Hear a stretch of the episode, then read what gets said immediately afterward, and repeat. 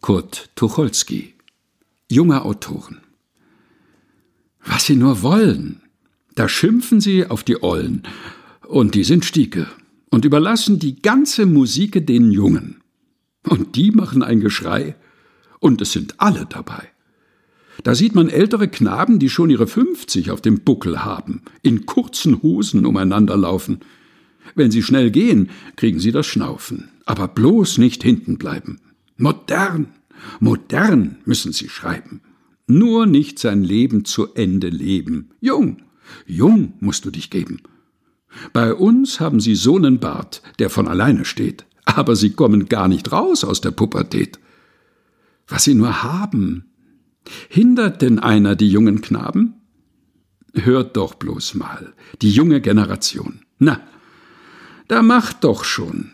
Es hält euch ja keiner als ob uns das nicht frommt, wenn ein neues Talent gelaufen kommt. Neunzehn Jahre? Was ist denn das schon? Das ist keine Qualifikation. Ludendorff war auch mal neunzehn Jahre. Jung sein ist gar nichts. Es fragt sich, wer's war. Es gibt alte Esel und junge Talente. Geburtsscheine sind keine Argumente. Und wenn's nicht klappt, es liegt nicht am Pass, dann liegt's an euch. Könnt ihr was? Noch nie hat man sich so um Jugend gerissen. Direktoren, Verleger, warten servil.